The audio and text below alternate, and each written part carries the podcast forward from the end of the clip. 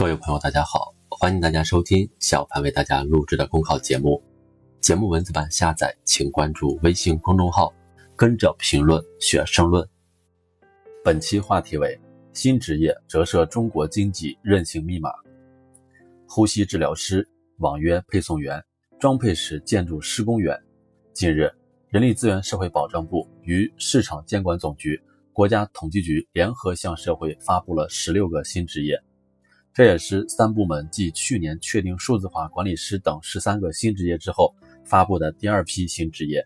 新职业接续而生，其源头动力一是技术革新，二是需求的升级。从新一批十六个新职业来看，莫不如此。例如，正是因为近年来各类电商迅速发展，专职外卖、生鲜药品代购等网约配送员才随之大量出现。智能制造、工业互联网的长足发展。则催生出智能制造工程技术人员、工业互联网工程技术人员等新职业。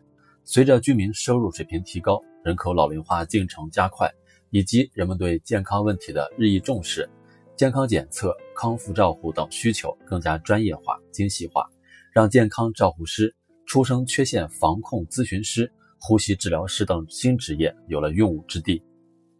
见微以知萌，见端以知末。新职业的出现不仅有利于带动创业就业和产业的发展，也在一定程度上成为观察中国经济的窗口。新职业折射中国经济活力，不难看出，新职业主要集中在新兴产业和现代服务业领域，这些领域蕴含着中国经济新的增长点，也是中国经济提质升级的新动能所在。近年来，我国着力于打造中国经济升级版。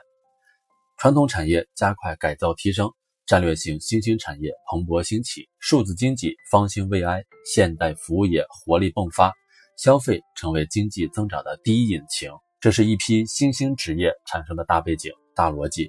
而随着中国经济的活力持续释放，新职业仍会应势而生，层出不穷。新职业彰显中国经济韧性，回旋空间大，对冲风险能力强，是中国经济的韧性所在。在最新发布的这些新职业中，有的就已经成为疫情防控的生力军，比如有大量呼吸治疗师在抗疫前线为患者提供个性化的呼吸治疗，提升了危重患者的救治成功率。仅用十来天的时间，建成了武汉火神山医院、雷神山医院。中国速度的背后，装配式建筑施工员功不可没。尽管短期内传统的餐饮、旅游、住宿、娱乐等许多行业受到疫情冲击。但是新职业所代表的新经济、新动能，却有效地发挥了对冲和替补作用，成为中国经济栉风沐雨、仍可从容前行的硬核担当。新职业蕴含新生机，新业态带来新希望。尽管当前中国经济面临下行压力加大，又叠加新冠肺炎疫情的冲击，但是我们相信，中国经济稳中向好、长期向好的趋势没变，也不会变。新职业所折射的中国经济韧性密码，就是我们的底气所在、信心所在。本节目所选文章均来自人民网、求是网、学习强国。申论复习，请关注微信公众号，跟着评论学申论。